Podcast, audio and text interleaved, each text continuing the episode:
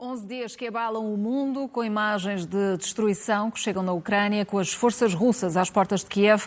O presidente ucraniano apela à resistência do povo num dia em que voltou a fracassar o cessar-fogo temporário para a retirada de civis.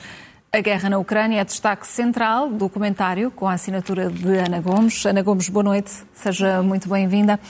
Esta guerra é um teste claro à União Europeia e ao Ocidente.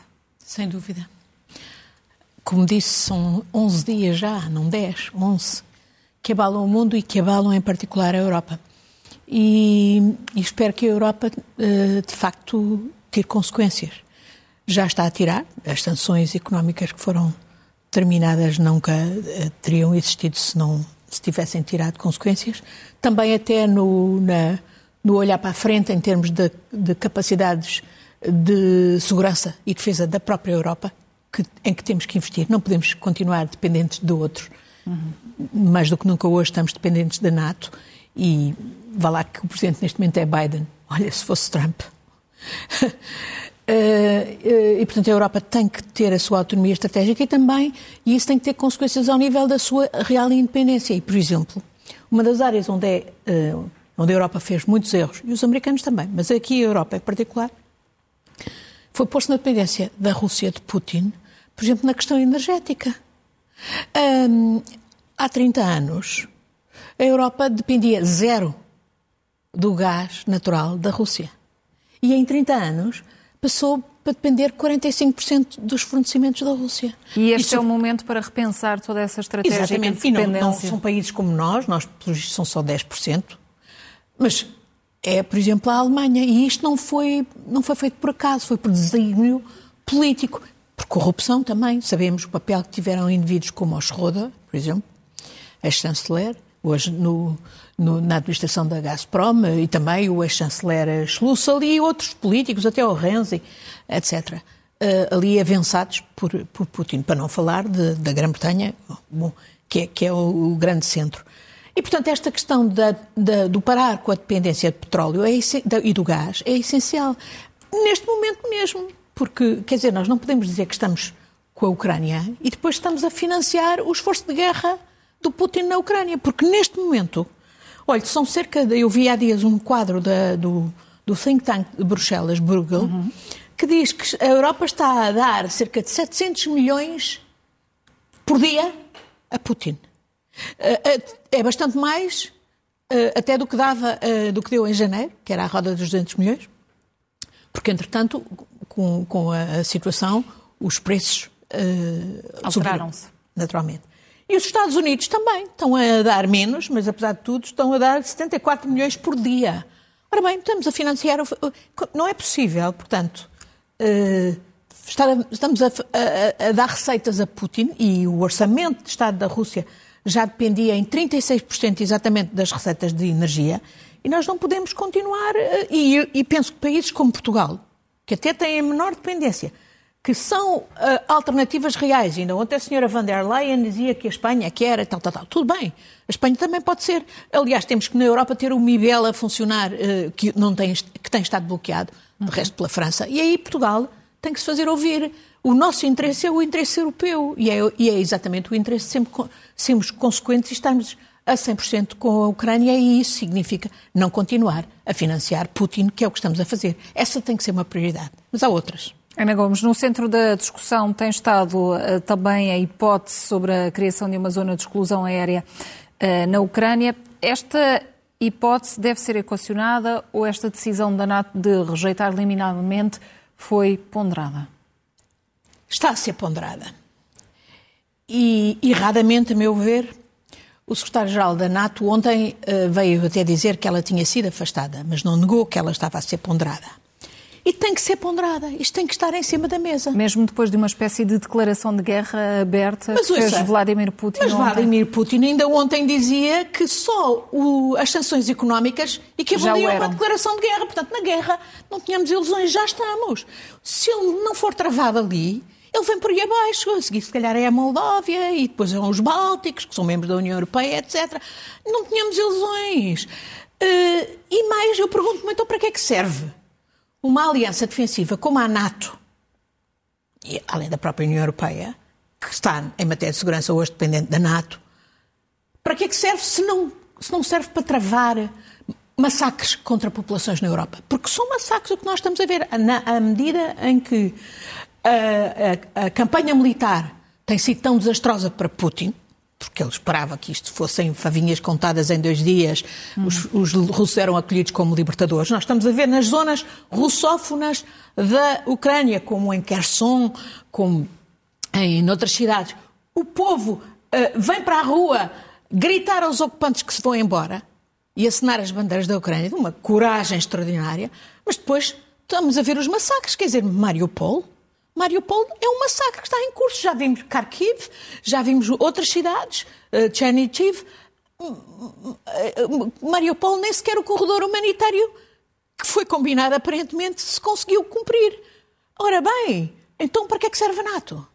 Uh, eu, eu, como defensora do direito internacional, sou das que pensa que, exatamente em resultado da própria Carta das Nações Unidas, nós temos que ter a responsabilidade de proteger e é exatamente para isso. Não, não, não, eh, eu vi um comandante da NATO, que americano, por acaso, que ainda que até conhecia em Bruxelas, o, o general Breedlove, dizer que justamente se não pode ser, uh, se não é uma zona, não é uma zona de exclusão aérea militar, é uma zona de exclusão aérea humanitária. É um corredor humanitário. O próprio Papa hoje o pediu. Um corredor humanitário, apesar de tudo, exige que ele seja de facto aplicado. Portanto, exige na sua visão, a NATO deveria aplicar esta decisão. E não é uma medida ofensiva, atacante. Pelo contrário, é defensiva.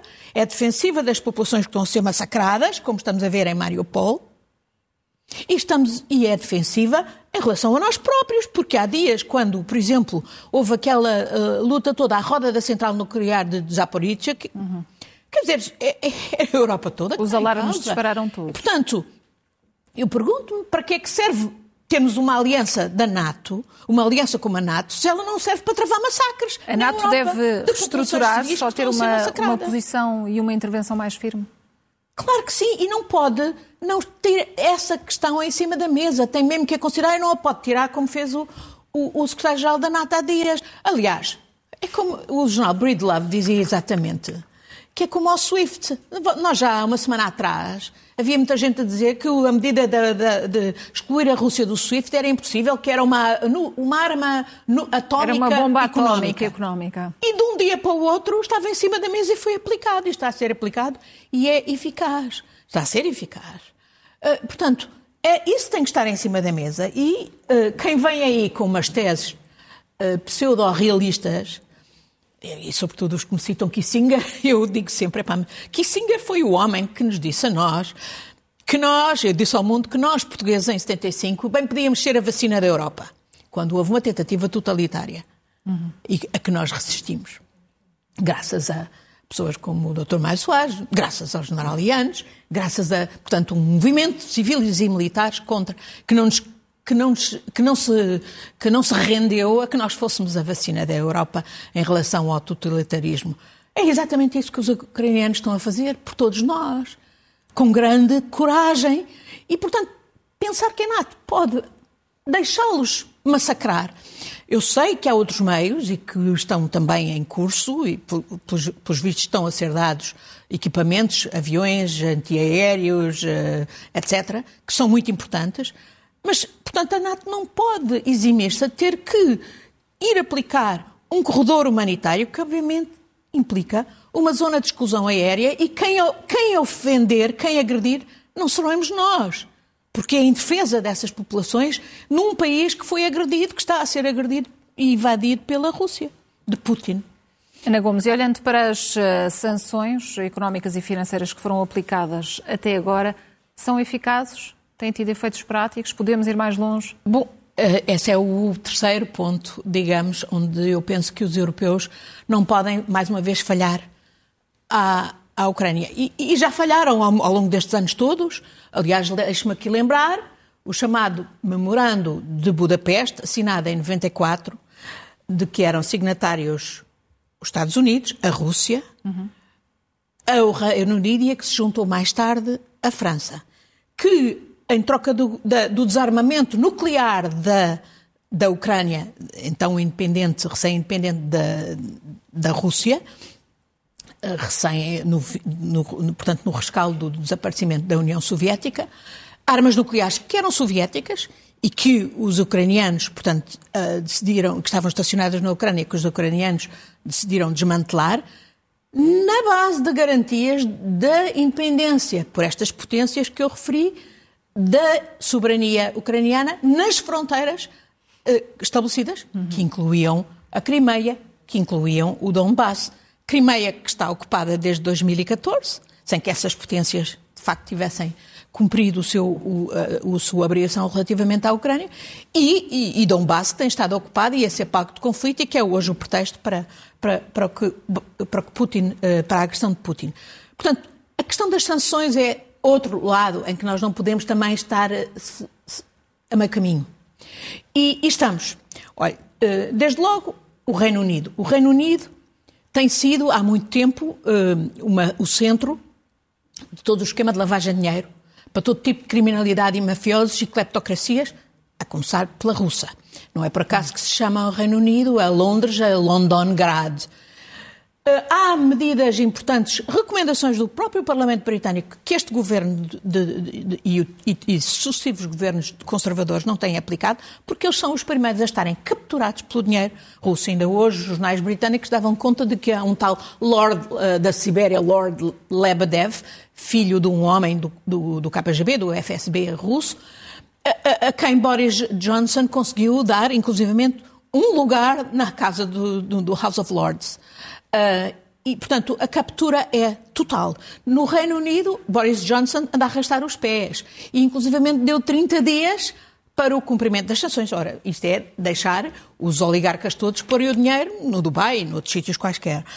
Uh, infelizmente, outros países, incluindo o nosso, estão na mesma linha. Nós, eu não vejo nenhuma proatividade da parte do governo a ir à procura de quem são os oligarcas ou outros, uh, outros uh, elementos da, da corte, digamos, de Putin, que aproveitaram, por exemplo, a lei da nacionalidade ou os vistos gold para. O governo para... português deveria tomar iniciativas nesse sentido?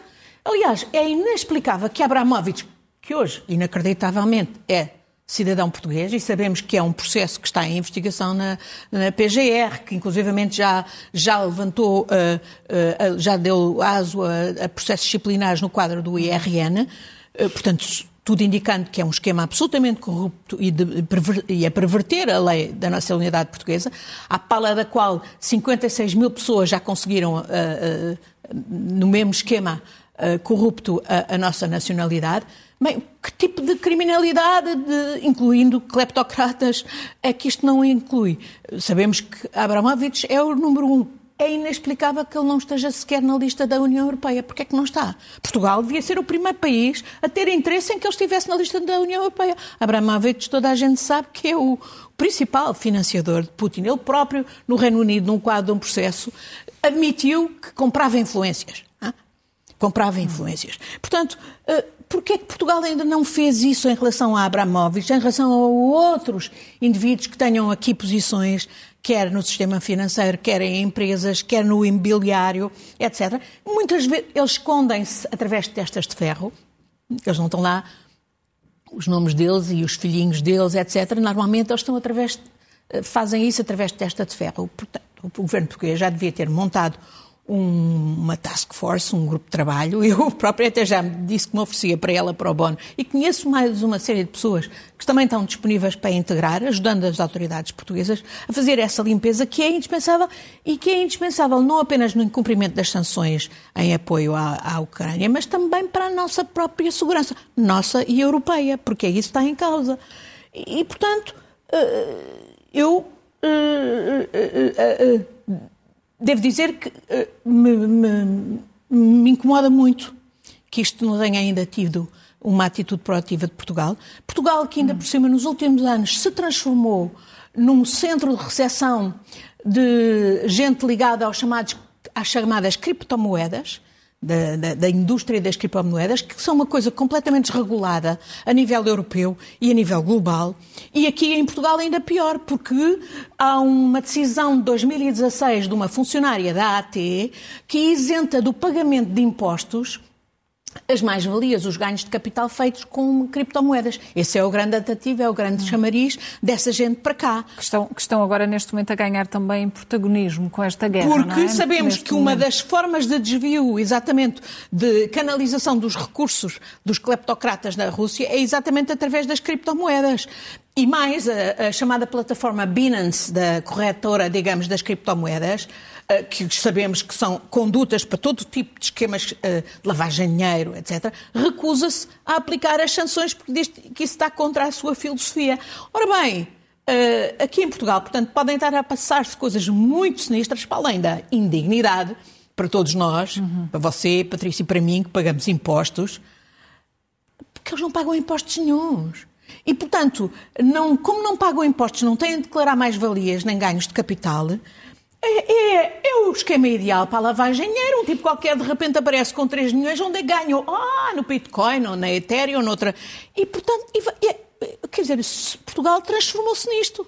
E, portanto, o governo não pode ficar, não pode continuar parado a fingir que este problema não existe. É um problema real que põe em causa a nossa segurança, a nossa e a europeia. E se Portugal não fizer nada, vai passar pela vergonha de ser obrigado pelos americanos, que criaram, de resto, uma, uma task force chamada significativamente Kleptocapture, uh, Kleptocaptura, ou outras de, europeias, a fazer o que tem que fazer. Portanto, Portugal tem que chegar à frente e fazer o seu trabalho e não continuar com este esquema que, se calhar, olhe, também passa pelo financiamento dos partidos políticos.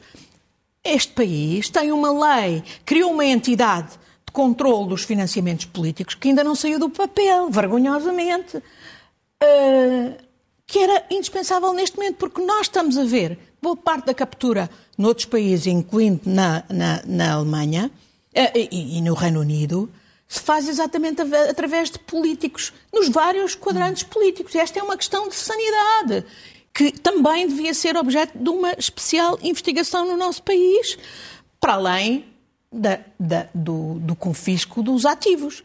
Eu disse, eu disse que o VTB, que é um banco chamado Banco de Putin, preferido de Putin, o banco, um banco de capitais estatais russos, tinha aqui uma significativa participação num banco português, o Banco Finância. Uh, o Banco de Portugal no dia seguinte vai reconhecer que era verdade. Uh, o VTB está sob sanções.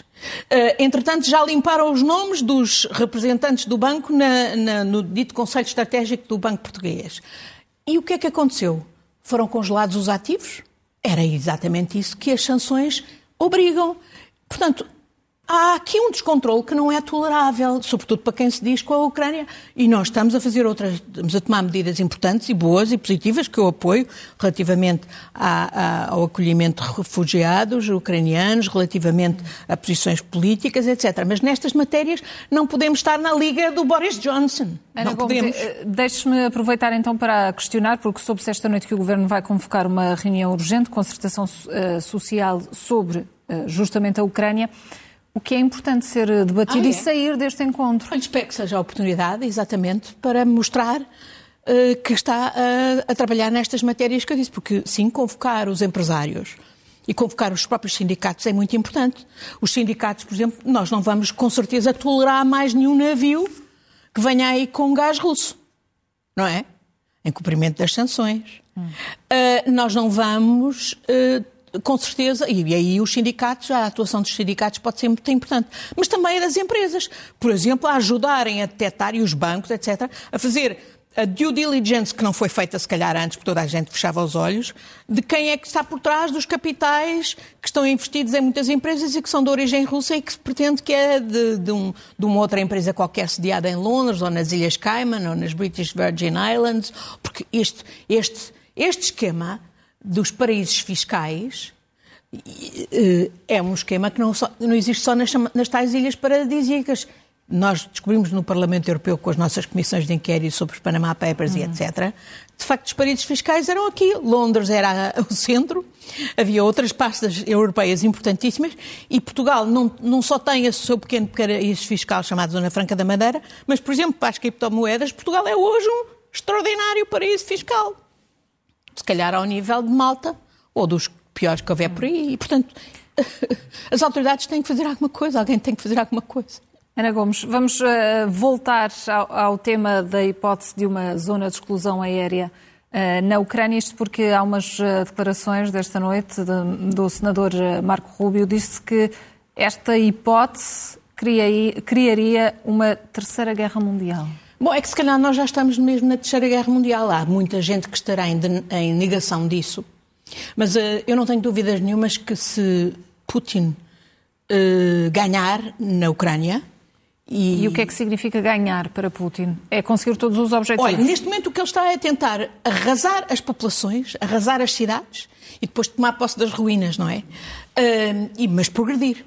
E não tenho dúvida nenhuma que se ele conseguir efetivamente ocupar a Ucrânia, e eu acho que os ucranianos vão resistir até à última, como têm demonstrado, ele avançará depois para outros países. A Moldávia, que é ali ao lado da, da, da, da Roménia, os Bálticos. Uhum. Uh, e, portanto, uh, eu penso que é muito importante, tudo aquilo que façamos, as sanções são muito importantes pelo próprio efeito que desencadeiam na Rússia.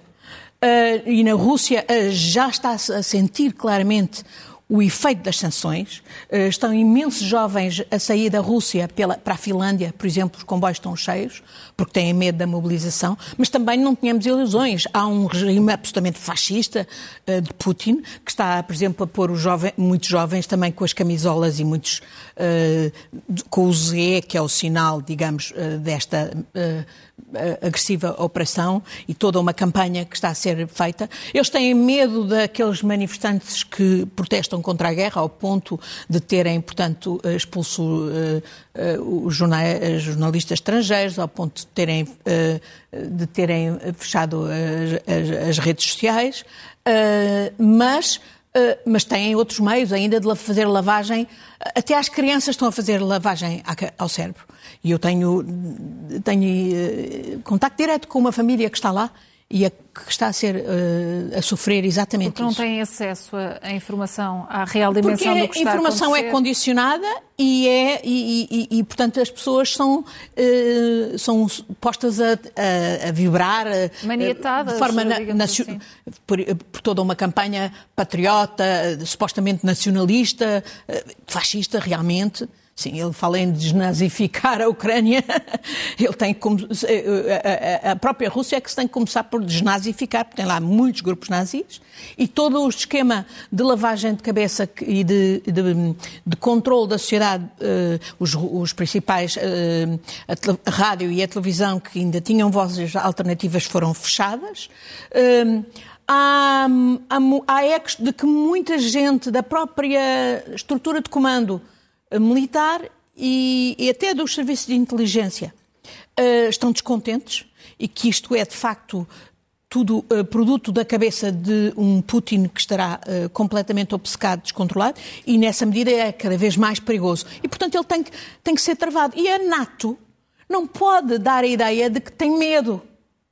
Porque isso é exatamente o que ele quer. É que nós tenhamos medo. Nós não podemos ter medo aqui. Os ucranianos não estão a ter medo. Estão ali a morrer por todos nós. Em riscos pode estar as centrais nucleares que, se forem rebentadas, não tínhamos dúvidas, é uma questão existencial realmente para a Europa toda. E, portanto, isto não é a altura de, de, de estarmos com cálculos desse género. Uh, uh, o mínimo dos mínimos é declarar que, há, que se vai aplicar zonas de exclusão, exatamente com o efeito com um propósito humanitário, deixar a população de Mariupol tão fustigada a sair, uh, ou outras populações em, em, em termos semelhantes, e, e, e naturalmente, uh, dessa maneira, não deixar que Putin chacine os ucranianos. Já hoje se fala de, a seguir do cerco a Odessa. Vamos deixar que Odessa, uma cidade histórica, património não só da Ucrânia, de, de, de, toda a Europa e mundial, seja destruída. E, e, como digo, eu estou perfeitamente convencida que que os ucranianos vão lutar até o último, até o último homem e a última mulher. Pelo menos essa resistência tem estado bem patente desde o início desta guerra. Ana Gomes, boa noite, obrigada e até para a semana.